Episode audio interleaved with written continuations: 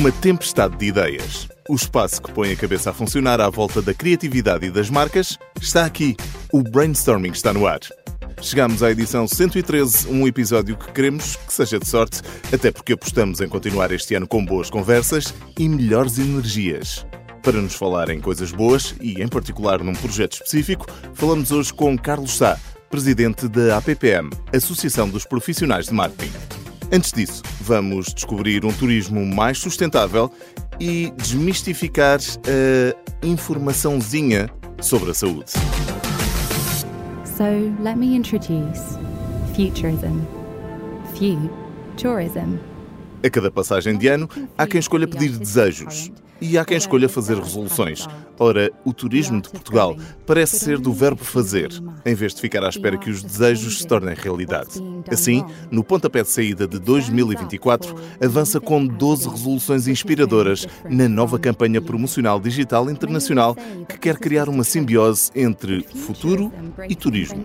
Esta campanha acaba de ser lançada em cinco idiomas e em mercados prioritários, como a Alemanha, Espanha, Estados Unidos, França, Reino Unido e Portugal. A campanha mostra que o turismo, a autenticidade e a sustentabilidade podem mesmo andar de mãos dadas. Time to be vigilant. Thinking of everyone's future. Uma campanha com a criatividade da Denso Creative Portugal e a direção executiva de Ivo Purvis. It's not tourism, it's futurism. É o apelo ecológico do turismo de Portugal para um turismo e um mundo mais sustentáveis. Malta, duas dicas. Duas dicas que vão fazer milagres na perda de peso. Dieta da lua, lua, lua. Desmistificar a muita informação sobre saúde e, particularmente, aquela informação menos bem informada que existe online. É este o objetivo da Oxan na campanha de lançamento do novo serviço Oxan Cuida.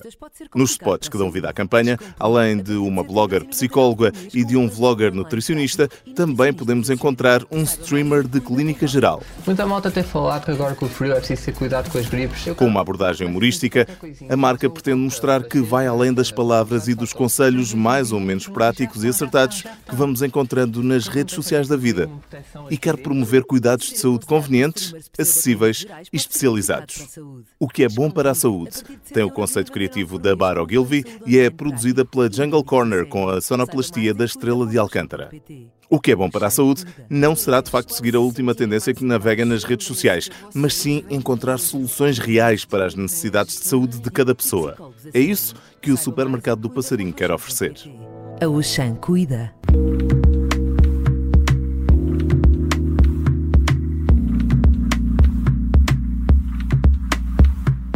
Nesta edição do Brainstorming temos o prazer de estar à conversa com Carlos Sá, presidente da APPM, a Associação Portuguesa dos Profissionais de Marketing. Seja bem-vindo à Rádio Observador e ao Brainstorming. Obrigado, Hugo. Carlos, enquanto presidente da APPM, ainda que apenas desde 2021, e enquanto profissional de marketing, se calhar sobretudo acima disto, como é que tem visto o papel do marketing no nosso país ao longo dos anos? E queria também perceber se sente que nos últimos anos o marketing tem ganhado mais destaque.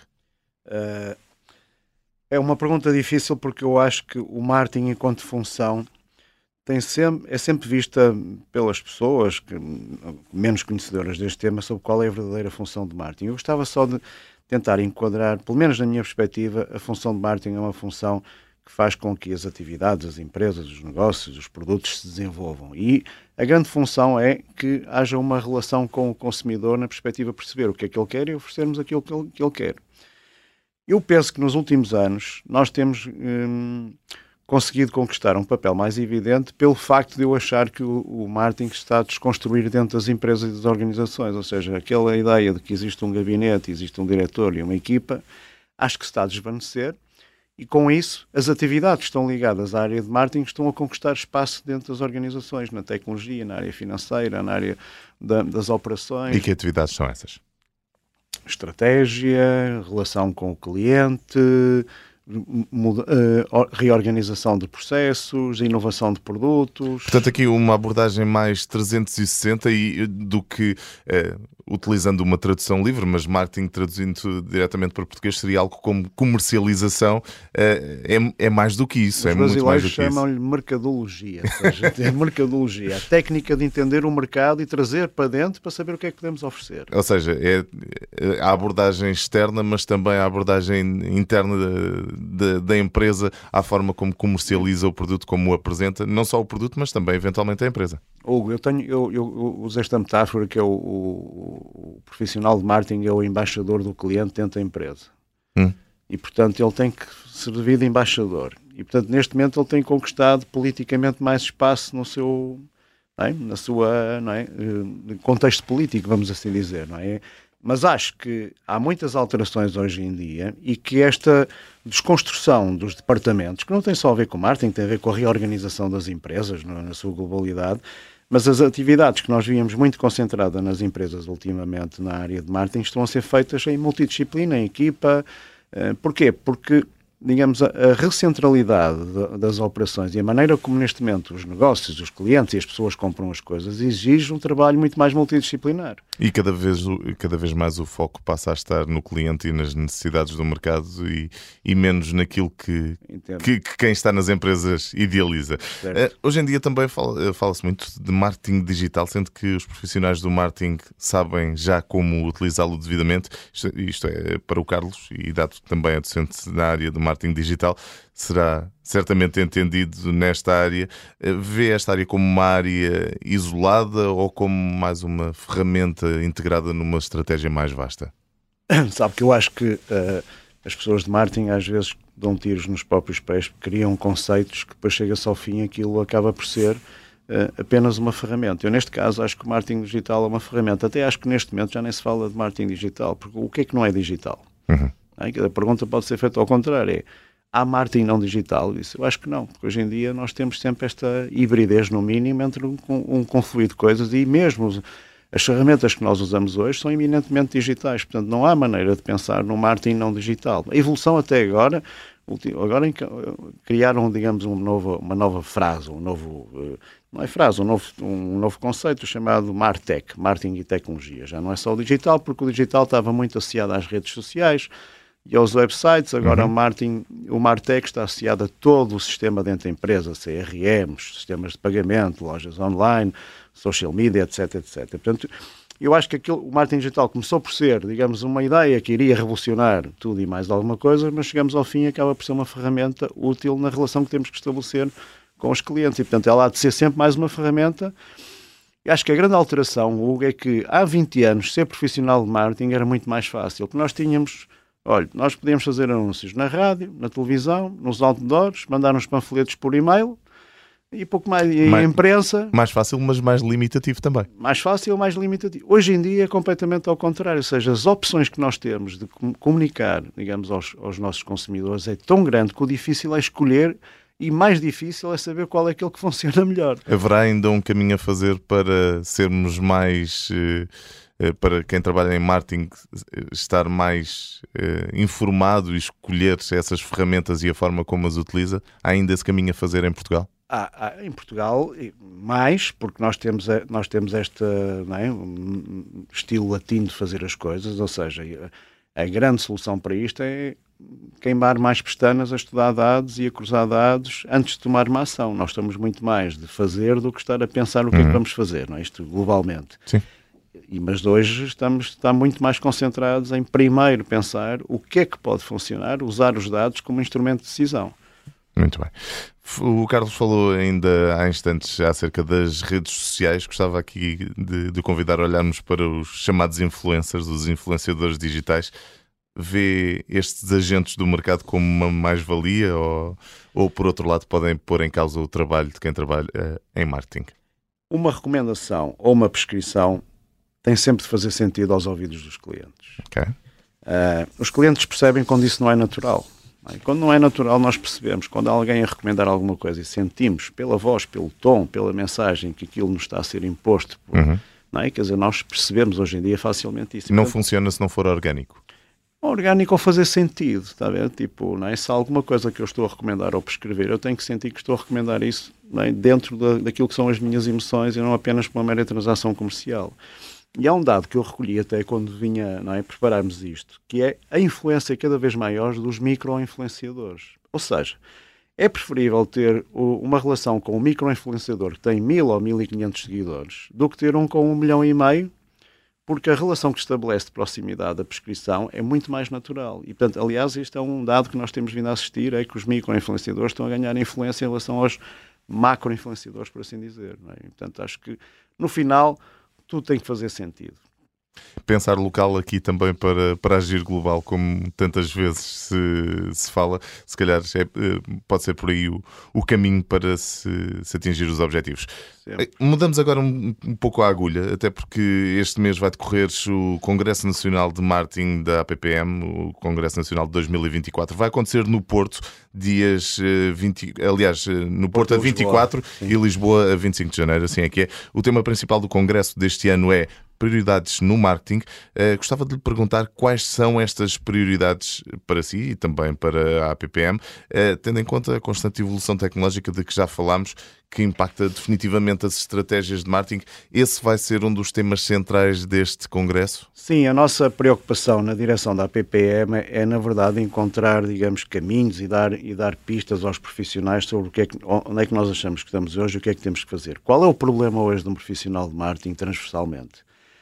É, eh, para além de ser um embaixador, é, digamos, o médico das urgências. É, há uma urgência, não é? Eh, vai-se para o marketing para ver se eles conseguem resolver. E neste momento a área de marketing tem um enorme problema em conseguir definir aquilo que é urgente, aquilo que é prioritário, aquilo que é estratégico e aquilo que pode apresentar um resultado que modifica alguma coisa no dia seguinte. Uhum.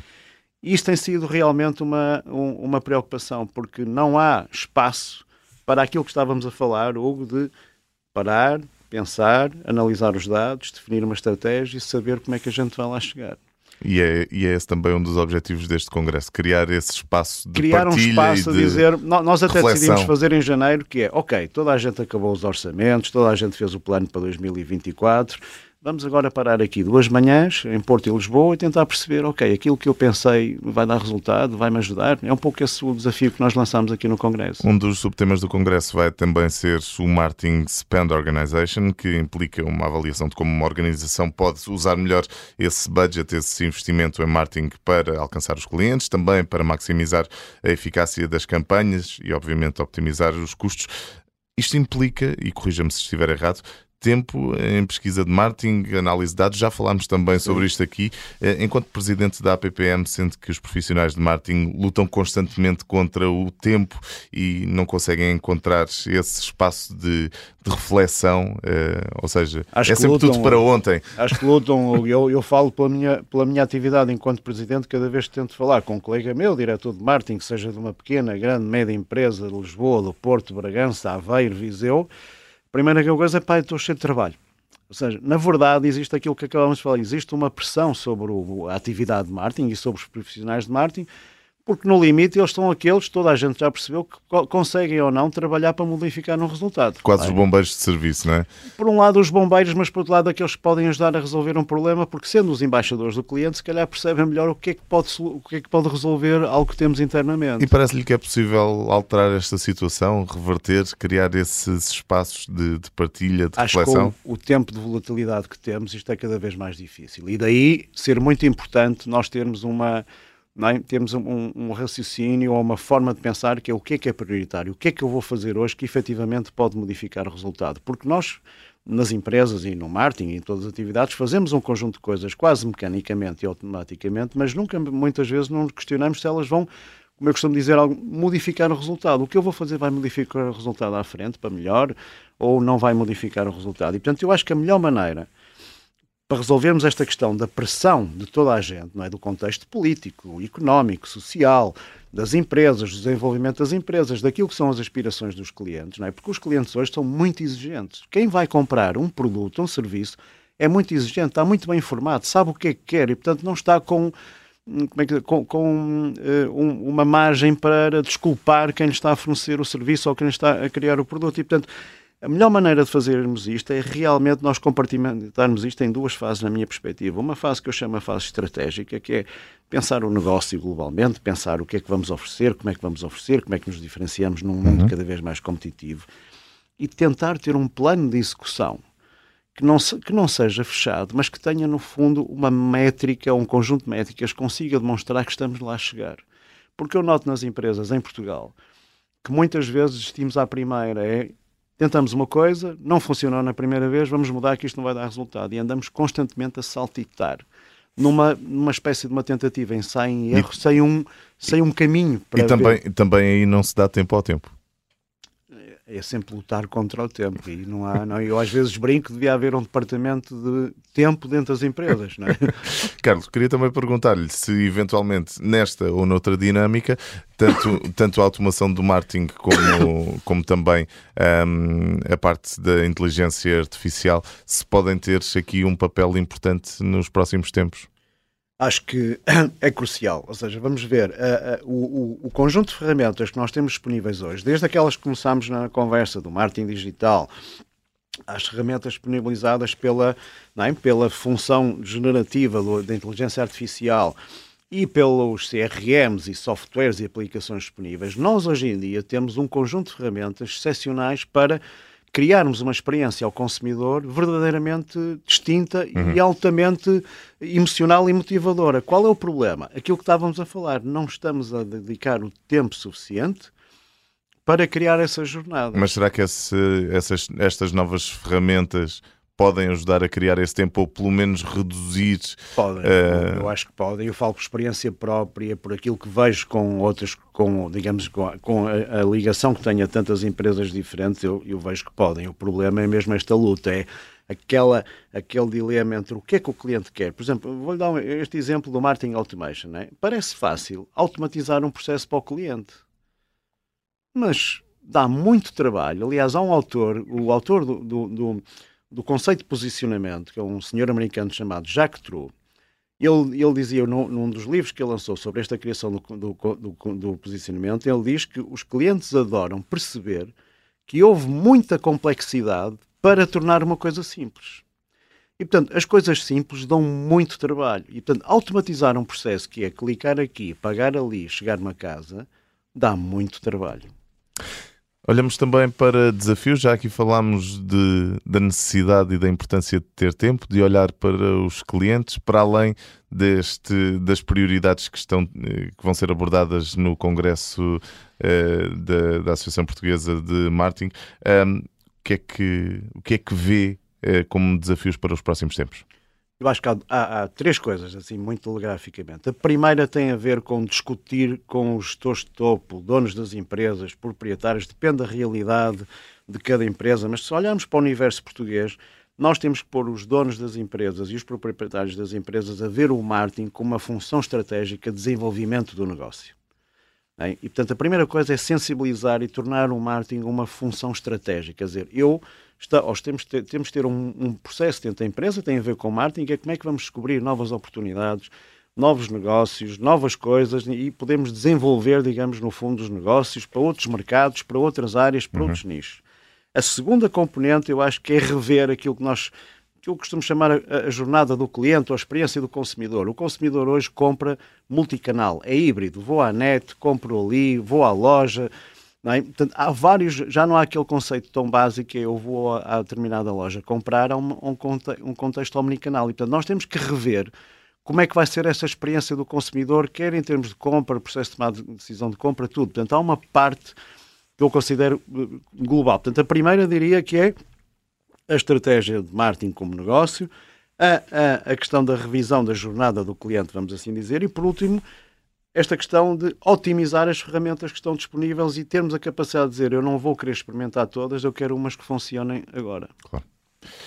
Carlos, para terminar, e como é hábito aqui no brainstorming, porque estamos em rádio e o áudio é o nosso meio de comunicação privilegiado aqui, uh, faço sempre um desafio aos nossos convidados. Qual é que seria a música que associaria à Associação Portuguesa de Profissionais de Marketing ou à área do marketing em geral?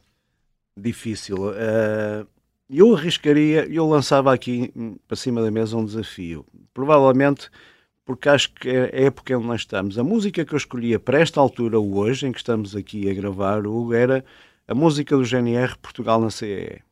Porquê?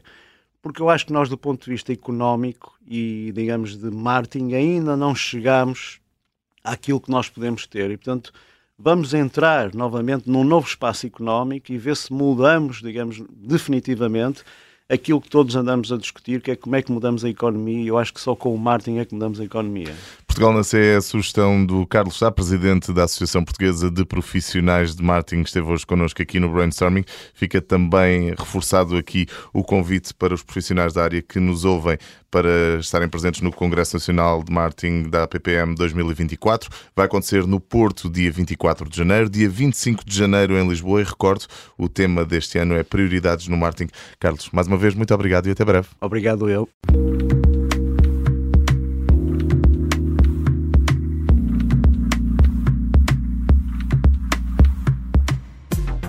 Já com os dois pés em 2024, mas com um olho em 2023 e antes de irmos todos às nossas vidas, contamos-lhe que os portugueses fizeram mais compras no Natal.